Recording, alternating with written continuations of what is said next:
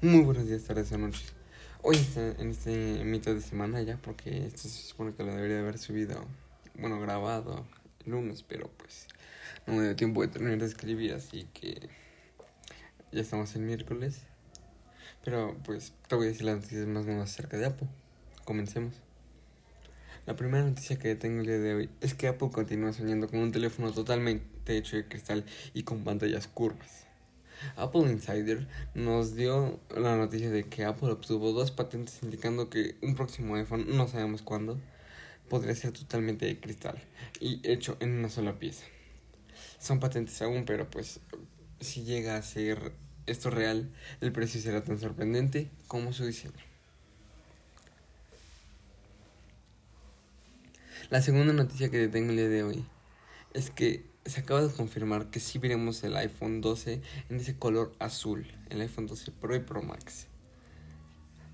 Que serían los modelos más caros que tienen menos colores, en este caso que en el 11 Pro y 11 Pro Max solo tuvimos cuatro colores. Este año se supone que reemplazarían el verde o se agregaría un nuevo color, cualquiera de los dos. También en este reporte se encontró que veríamos un sensor LiDAR esto para el uso de los AirTags. Los muy rumoreados AirTags. Que vienen circulando desde hace algunos meses ya. Que los vendríamos a ver en marzo. Y no los vimos. Así que se dice que es el One More Thing de este año. La tercera noticia que tengo el día de hoy es que el iPhone 11 es el teléfono más vendido, humillando a la competencia ya que obtuvo alrededor de 37.7 millones de ventas solo en los primeros 6 meses de 2010 2020. Perdón. Tuvo una diferencia de varios millones en cambio a la competencia, ya que el segundo lugar lo obtuvo el A51 con alrededor de 11.4 millones de ventas. Y un teléfono que sorprendió mucho que estuviera en esta lista fue el iPhone SE 2, ya que obtuvo cerca de 8 millones en solo unos cuantos meses que lleva en el mercado. Como cuarta noticia y última que tengo el día de hoy es que Bloomberg nos compartió una lista de todo lo que veremos entre este mes y octubre. En cuanto a productos de Apple, y aquí tengo la lista lista para decirte qué veremos. La primera cosa que nos compartió Bloomberg es que veremos el iPhone 12 y 12 Max, que serían los modelos económicos de la gama más alta. Y veremos el iPhone 12 Pro y 12 Pro Max. En la segunda de la lista nos dejó que veríamos un nuevo iPad Air siguiendo la línea de diseño del iPad Pro que se presentó la primera vez en 2018. Veríamos unos nuevos audífonos con el nombre de AirPods Studio. Esto también ha sido muy sonado en los últimos meses. Serían unos audífonos que terminarían de reemplazar a los Beats con tecnología de Beats, pero ya no tendrían la B de Beats.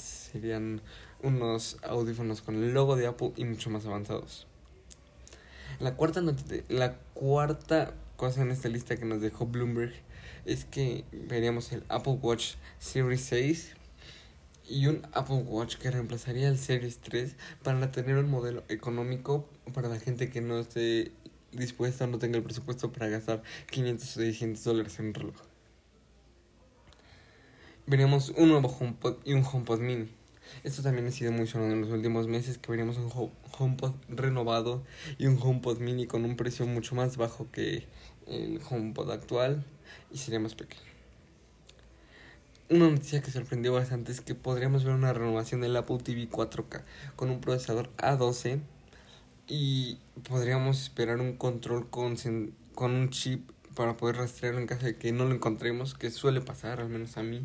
Estoy viendo YouTube, Netflix, quiero hacer subir el volumen o algo así y no encuentro mi control de Apple TV en las cobijas, en el sillón y así. Así que esto sería muy bueno.